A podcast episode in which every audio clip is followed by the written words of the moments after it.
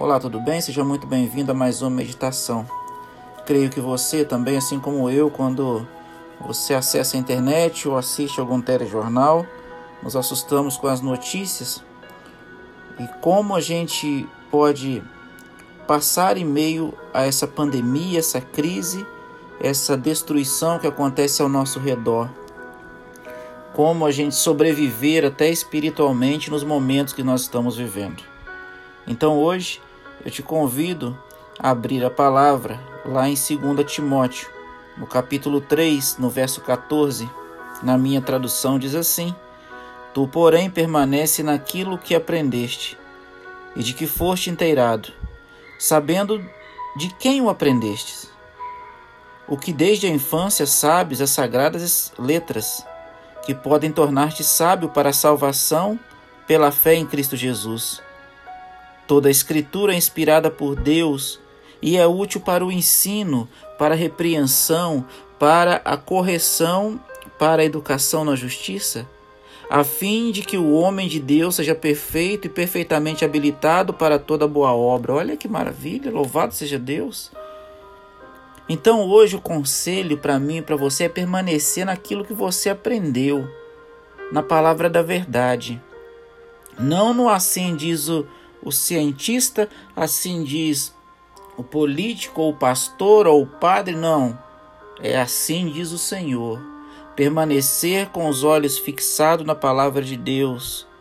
Porque a, a Escritura, como diz aqui no verso 16, toda ela é inspirada por Deus, o Velho e o Novo Testamento. Não existe essa de falar que o Velho Testamento já caiu em desuso e agora é só o Novo, não. Toda palavra é inspirada por Deus e toda ela é útil para repreensão, para correção, para educação na justiça. Então a palavra de Deus consegue mudar a nossa vida, a palavra de Deus consegue transformar. Pense na sua vida hoje, há 5, há 10 anos atrás, há 30 anos atrás, sem conhecer a palavra de Deus, como que era a sua vida, como era o seu proceder. Se você nota que houve uma mudança radical, parabéns.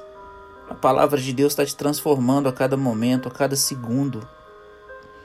A palavra de Deus é a única capaz de transformar a realidade do ser humano. Se você pegar, deixar uma Bíblia em um ambiente, seja ele numa prisão ou qualquer outro ambiente, quando a Bíblia é lida, quando a pessoa lê e procura colocar em prática, aí é provocada a transformação na vida desse ser. Mas se a Bíblia está aí na sua casa simplesmente aberta no Salmo 23 ou no Salmo 91, meu querido irmão, irmã, meu amigo, ela não vai fazer efeito nenhum na sua vida. Porque ela só vai fazer efeito se você ler, ler a Bíblia e seguir os ensinos que a Bíblia orienta para cada um de nós. A Bíblia precisa ter esse efeito na sua vida de repreender quando você está errando, dar correção e te educar na justiça, na justiça de Deus que nunca falha.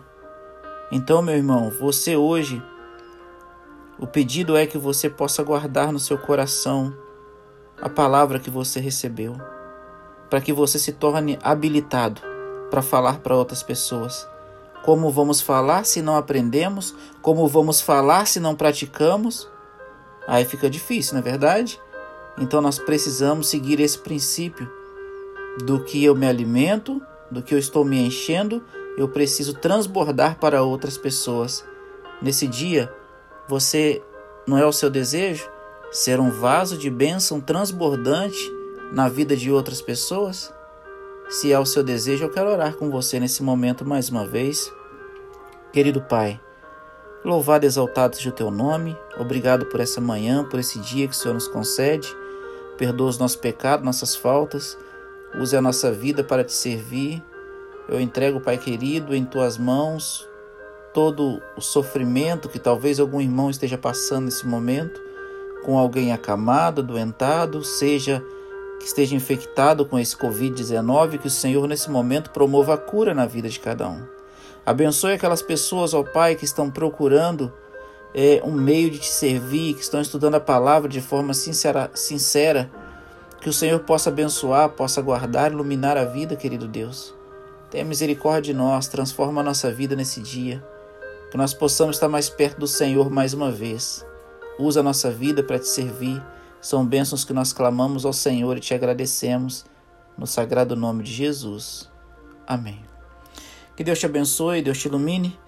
Fica um abraço aqui do pastor Irã Pascoal e da minha família direto para sua família. E aí, já assinou a lição da escola sabatina? Não esqueça, tá bom?